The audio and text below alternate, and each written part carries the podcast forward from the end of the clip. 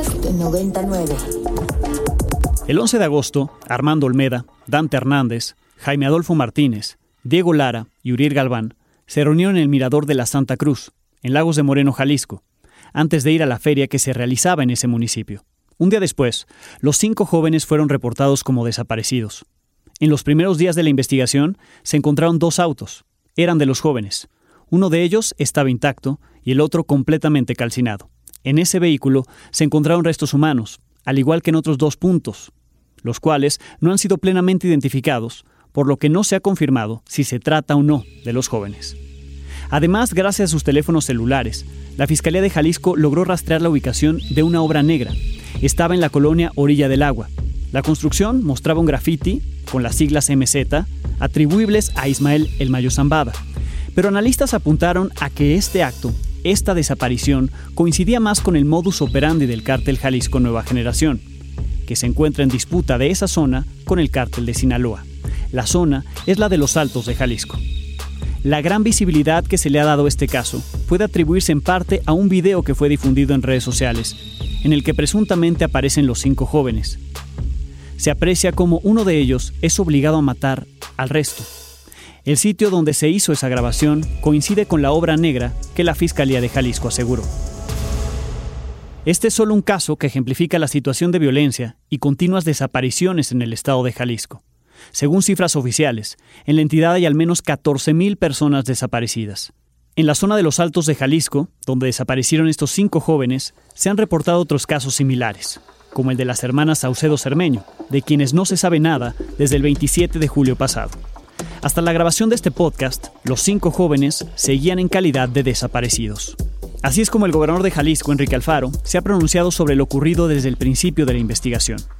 Lo atribuyó a la violencia que se vive en el Estado, pidió a la Fiscalía General de la República traer la investigación por tratarse de un asunto vinculado a la delincuencia organizada y descartó que en uno de los puntos que ha llevado la investigación, los cuerpos encontrados fueran de los jóvenes.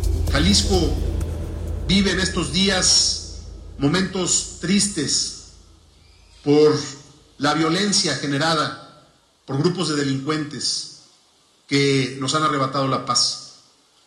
Pero justo es en la adversidad en donde se pone a prueba de lo que uno está hecho.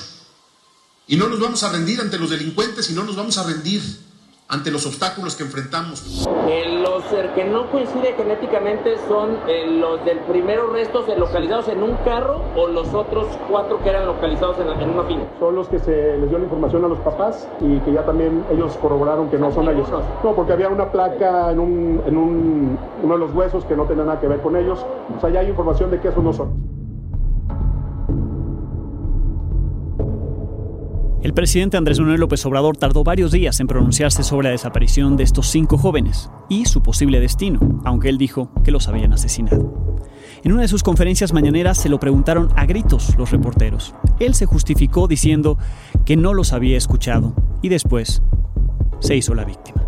Me decía un amigo este, decía que decía su esposa eh, que me des 200 pesos para ir al mercado. Eh, no oigo por acá, por el otro, que me des 500 pesos para ir al mercado. Mejor los 200. Bueno, adiós. No tengo eh, por qué ofrecer disculpas porque sencillamente fue un invento. Y eh, estamos atendiendo el tema lamentable de el asesinato de estos jóvenes, pero eh, vienen algunos aquí a buscar las podridas y cuando no las encuentran las inventan. Afortunadamente, eh, la gente nos tiene confianza y saben de que nosotros no somos perversos. No somos como ellos. Rosana Reguillo, profesora investigadora del ITESO y autora de Necromáquina, Cuando morir no es suficiente, explicó en entrevista para Milenio Televisión que las principales víctimas de la violencia en Jalisco son los jóvenes. Sin embargo, lo que distingue este caso es el uso de un video, con el cual se horrorizó a la sociedad. ¿Qué pasa en Jalisco? Que los grupos del crimen organizado se han ido empoderando cada vez más, que la autoridad es omisa, la autoridad en muchos casos está coludida en los tres niveles de gobierno, federal, estatal, municipal, la gente está a la deriva, abandonada a sus fuerzas y sobre todo si tú analizas el perfil eh, de, los, de las víctimas de las desapariciones, vas a ver que la mayoría de ellos son jóvenes, entre 15 y 29 años, la mayoría de ellos muy fuertes físicamente y muchos de ellos son levantados eh, para capturarlos para trabajo esclavo. ¿sí? Tenemos el caso de los campamentos de Tala, tenemos el caso de justamente Encarnación de Díaz, de Díaz justo en su frontera con, em, con Guanajuato, ¿no? Entonces una situación verdaderamente pavorosa que ha crecido hasta, hasta niveles inenarrables, lo no decirle. Pero este caso, si me permites avanzar un poco, es todavía más fuerte porque tenemos la pieza del video. Tenemos esta pieza testigo brutal en la que nos obligan a ver de una manera eh, totalmente con una hazaña increíble, nos vuelven a la sociedad cómplices, nos vuelven testigos de esa brutalidad y de esa barbarie. Y esto, aunque sucedía o ha sucedido en otros momentos, no había la evidencia de que la brutalidad de esta necromáquina llegara al nivel de hacer a las víctimas matarse entre ellos. Esto es pavoroso. Lo ocurrido con los jóvenes desaparecidos y la posibilidad de que se trate de una muestra de cómo el crimen organizado los recluta refleja la utilización de los menores de edad por parte de la delincuencia. Así lo documentó la organización Reinserta a través de una investigación que realizó hace un año en la que recopiló algunos testimonios. A los 13 años, Eduardo fue reclutado como halcón por el cártel del noreste. A los 15 lo ascendieron a vendedor de droga, después jefe de halcones y dos meses más tarde le pidió a su comandante ascenderlo a sicario.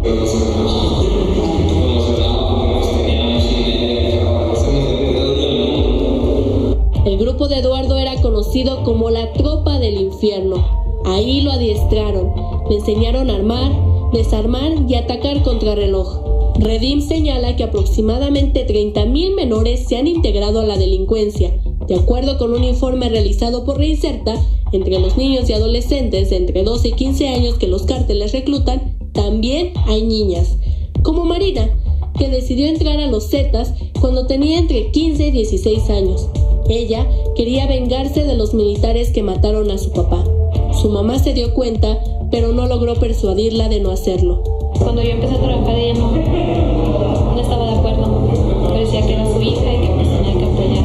Y como mi, ella sabía el coraje que tenía y mi respuesta siempre era que pues nada más voy contra los que mataron a mi papá y ya no me decía nada, lloraba y ya no me decía nada.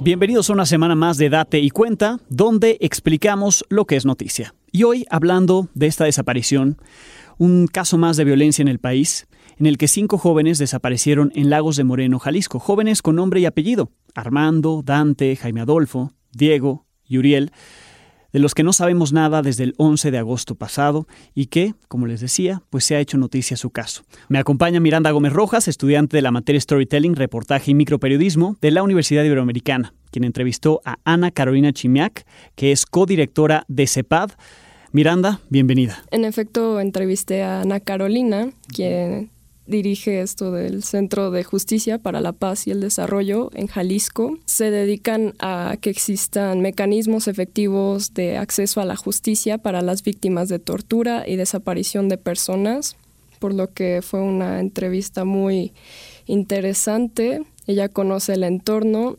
y este aspecto violento en el Estado. Me comentó que las estadísticas tienden a no mostrar el contexto completo y que es común que las regiones fuera del área metropolitana queden invisibilizadas y esto me dijo sobre el contexto de violencia en Jalisco en los últimos meses. Efectivamente, el caso que ocurrió en Lagos de Moreno eh, no es un caso aislado eh, nos ayuda a visibilizar o representar la tragedia que vive el estado de Jalisco y la región Altos de Jalisco, sobre todo la región Altos Norte, donde se ubica Lagos de Moreno, pero también Altos Sur de Jalisco. Eh, igual para contextualizar, eh, Jalisco desde el año 2019 se coloca en el primer lugar a nivel nacional en cuanto al número de personas desaparecidas. Eh, y en los últimos años hemos observado un incremento muy preocupante de las desapariciones a nivel del Estado. Eh, si bien eh, las desapariciones, de acuerdo eh, con los registros correspondientes, se concentran en la zona metropolitana de Guadalajara, precisamente las regiones quedan en abandono, en invisibilización y precisamente fuera del centro del estado suceden casos de desapariciones de personas y sobre todo también las desapariciones de carácter eh, masivo y lamentablemente también las estadísticas no demuestran este contexto porque eh, mayor parte de familiares de personas desaparecidas decide no denunciar ante las autoridades estos casos, tanto por la desconfianza hacia las instituciones que dan seguimiento a la problemática, pero principalmente por el miedo a represalias, por las amenazas y eh, por tal cual eh, la imposibilidad de poder tener garantizado el acceso a la verdad y a la justicia. En cuanto a la región de los Altos de, Jalisco, eh, justo el caso nos da esa oportunidad de, Lagos de Moreno de poder voltear a, conocer un poco más a fondo qué está sucediendo en, esa zona. Y lamentablemente en los últimos años hemos visto un incremento muy preocupante de violencia e inseguridad. Eh, eh, es una región donde suceden tanto las desapariciones, pero también se realizan los hallazgos de fosas clandestinas, hay diferentes enfrentamientos, balaceras, eh, y es una zona de terror eh, que eh, se marca en la disputa entre diferentes grupos del crimen organizado y principalmente el cártel Jalisco Nueva Generación y el cártel de Sinaloa.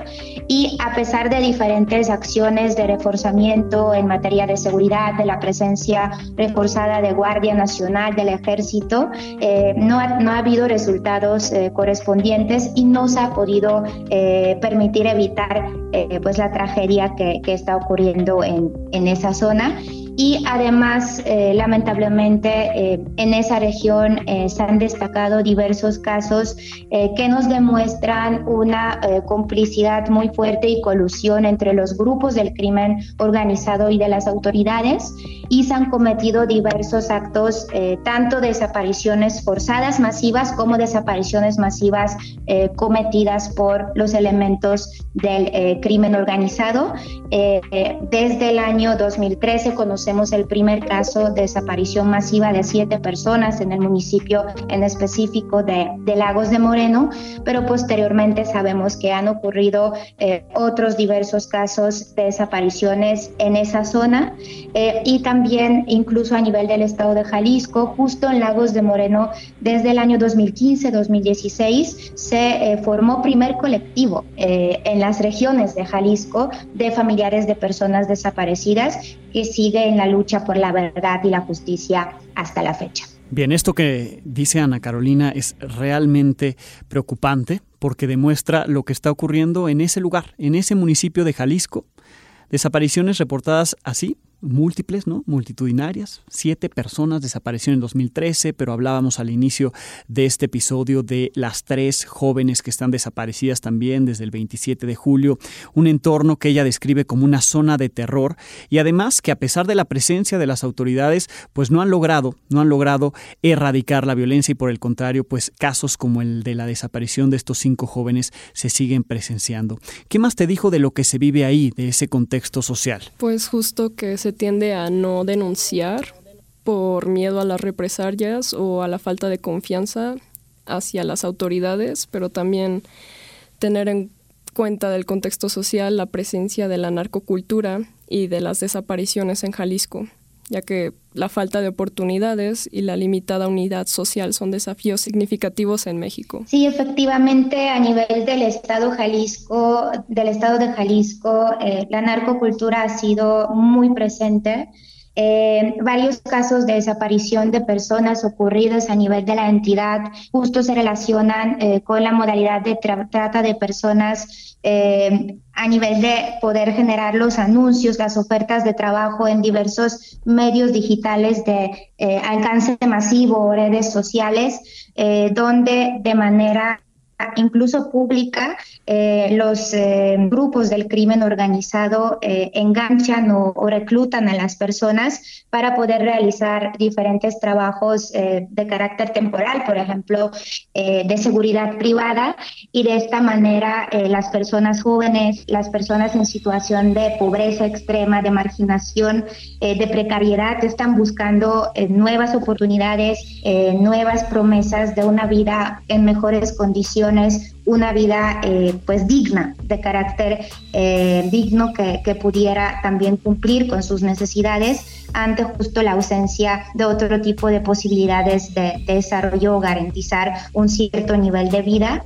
Eh, y de esta manera, al final, pues las personas se convierten en víctimas, víctimas de los delitos de desaparición, pero como mencionaba también, de trata de personas. Jalisco ha sido un estado donde se han descubierto diferentes campamentos, por ejemplo, de trabajo forzado, los narco, llamados laboratorios, distintas casas de seguridad donde también estaban resguardadas las personas privadas de la libertad de manera forzada y estaban realizando diferentes actividades ilícitas para los grupos del, crimen organizado y lamentablemente incluso en los últimos años eh, el crimen organizado frente a esos esquemas de poder reclutar y desaparecer a las personas también ha demostrado cada vez más fuerza, más poder con la exhibición de esa brutalidad y las técnicas criminales o métodos también de reclutamiento eh, cada vez más sofisticados eh, que han demostrado también un fuerte desprecio a, la vida.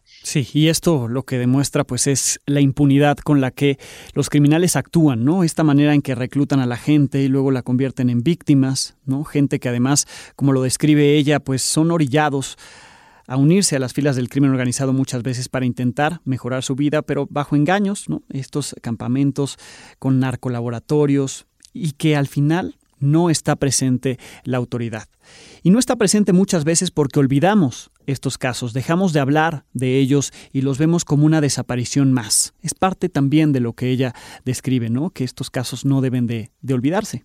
Sí, justo menciona que es importante reconocer la magnitud del problema para que este tipo de hechos no pasen desapercibidos y justo no se pierdan en el tiempo. Eh, es un fuerte reto de eh, revertir eh, la tendencia de las autoridades de minimizar la problemática de desaparición de personas, pero también estas modalidades donde se aprovecha esa situación de pobreza de las personas jóvenes o la falta de oportunidades, poder reconocer la magnitud de la problemática, incluso partiendo también de las desigualdades sociales, de análisis de contexto de esos grados de vulnerabilidad de las personas y también las zonas em, territoriales más expuestas donde las personas se pueden convertir de manera eh, pues más amplia en las víctimas de, desaparición de personas y de qué manera también eh, ante ese reconocimiento de, la magnitud de la problemática y también de lo débil, de lo rebasado que está actualmente eh, el Estado y, su capacidad que, no tiene para atender la problemática, eh, ante eso poder eh, generar las acciones contundentes y acciones firmes para poder enfrentar lo que está sucediendo. Y sin duda alguna, una de las acciones que, que, ha sido una deuda enorme para, para el gobierno del Estado de Jalisco, pero también el gobierno a nivel federal es la falta eh, de generar las acciones o políticas en materia de prevención.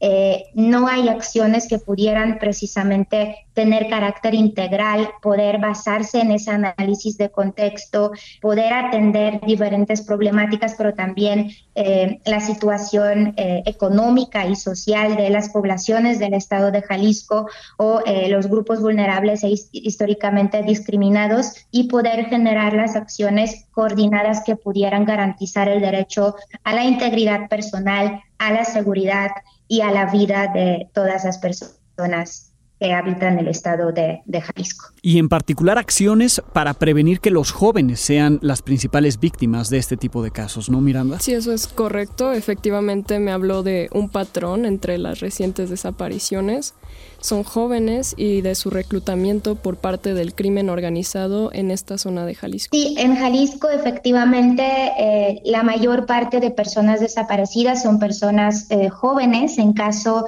de hombres son personas entre 18, 19 eh, años de edad a 35, en caso de mujeres son mujeres principalmente adolescentes de 15 a 19 años de edad.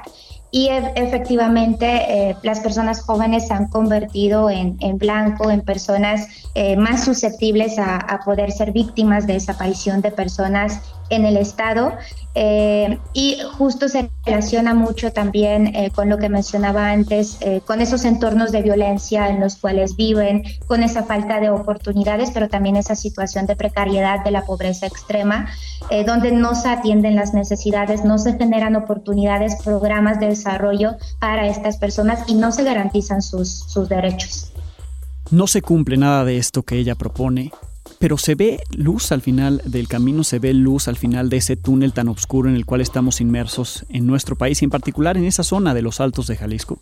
Pues sí mencionó algunas soluciones que podemos hacer para que no pasen este tipo de eventos y también las posturas que deberían de tener las autoridades ante lo ocurrido. Sí, claramente tanto demuestra la, la debilidad del Estado, pero incluso yo me atrevería a decir eh, de que eh, frente a, a, esa capacidad del crimen organizado, justo muestra un Estado fallido, pero también un Estado eh, que está coludido con, con el crimen organizado porque no es posible que desaparecen tantas personas, por ejemplo, en unos solos eventos sin que no se supiera, no se autorizara estos hechos por parte de las autoridades eh, y sin que se utilizara algún tipo de recursos de parte del, Estado.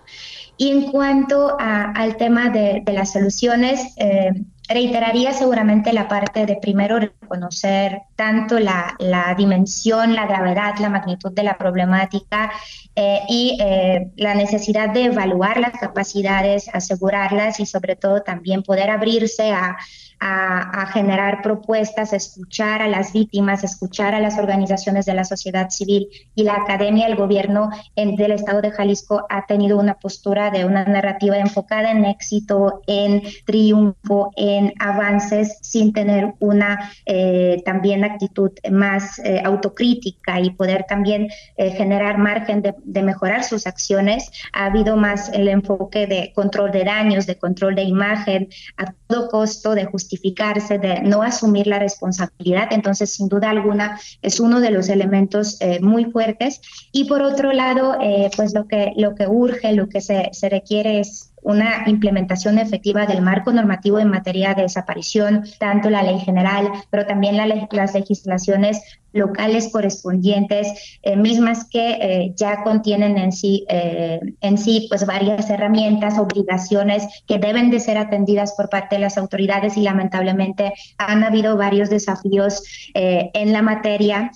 también, como mencionábamos, las acciones de prevención que garanticen el derecho a la vida, integridad personal de las y los jaliscienses y el compromiso con el acceso a la verdad y la justicia, sobre todo de romper esa apuesta a la impunidad, a mantener y desarrollar las redes macrocriminales que están muy presentes a nivel del estado de Jalisco, poder eh, de verdad generar los procesos de acceder a la verdad y la justicia, sobre todo también en términos de no repetición de los hechos. Sabemos que la impunidad es un fuerte incentivo de poder eh, cometer más desapariciones o más delitos de forma general al no contar con ninguna consecuencia por, por la comisión de, de los hechos. Y por otro lado eh, también poder eh, dar seguimiento a cumplimiento a las recomendaciones del Comité contra las Desapariciones Forzadas de las Naciones Unidas, eh, que mismo recomendó al Estado mexicano de poder generar una política nacional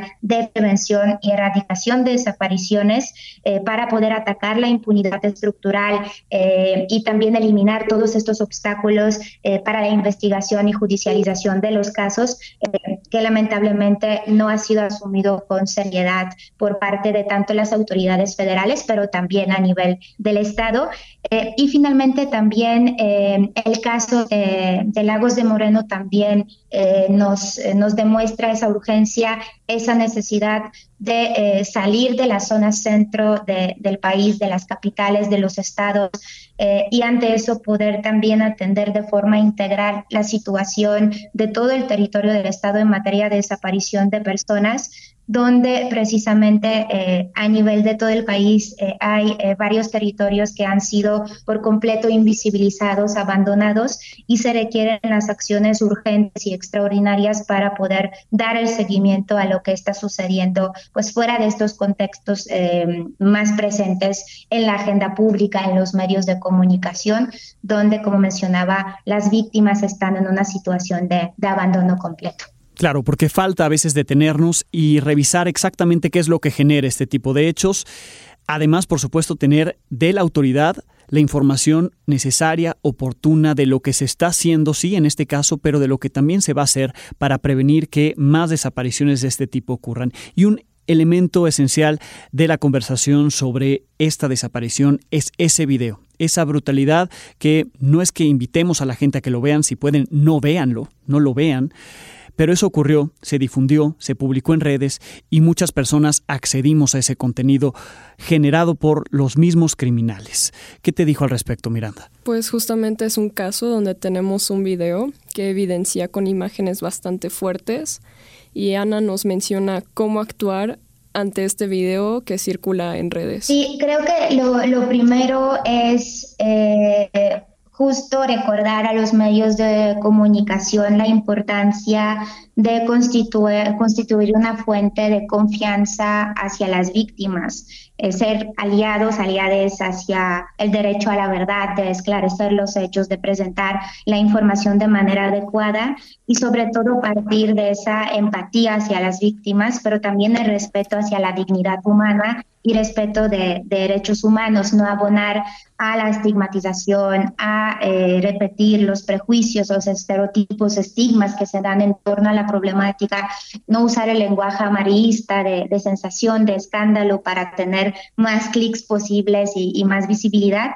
Eh, sino justo ser, como decía, esos aliados, aliados de, la verdad, de las víctimas y abonar a que eh, se evite cualquier tipo de, posible revictimización que pudiera suceder, eh, siendo pues solidarias, solidarias, solidarias con, con las víctimas y lo mismo reiteraría con, con la sociedad en conjunto. La, la importancia primero eh, de ser solidarios, pero también acompañar a las víctimas, eh, poder eh, también estar cerca, poder generar acciones de em, replicar las fichas de búsqueda, acompañar las marchas, estar presentes en, en sus exigencias, dar eco a, a, a las demandas que, que realizan, pero por otro lado también esa, esa relevancia de no normalizar la problemática, de no acostumbrarnos a lo que está pasando.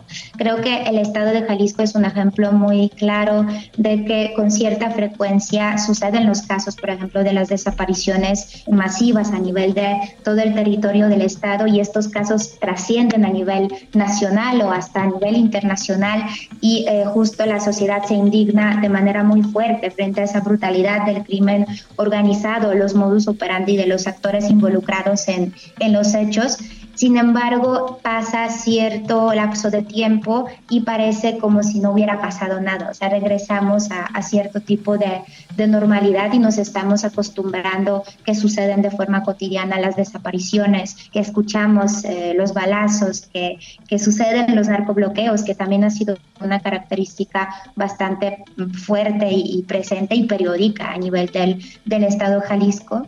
Entonces, eh, como esa, esa cuestión de, de no perder esa, esa, esa indignación, eh, de sumarnos frente a esa exigencia, de, de, no acostumbrarnos a esa dimensión de la tragedia que, que, estamos viviendo, eso, eso sería una de, una de las cuestiones muy, muy importantes. Me quedo con esa reflexión que nos da. Ana Carolina Chimiak, codirectora de CEPAD, no normalicemos esto, no dejemos de indignarnos por lo que pasa, y por hechos de este tipo como la desaparición de estos cinco jóvenes. Miranda, muchísimas gracias. Gracias a Miranda Gómez Rojas. Y gracias a ustedes que como cada semana se dan cita en Date y Cuenta.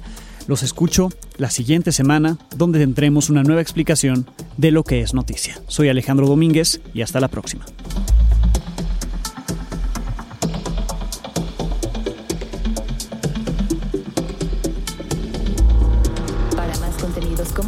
Descarga nuestra aplicación disponible para Android y iOS o visita ibero909.fm.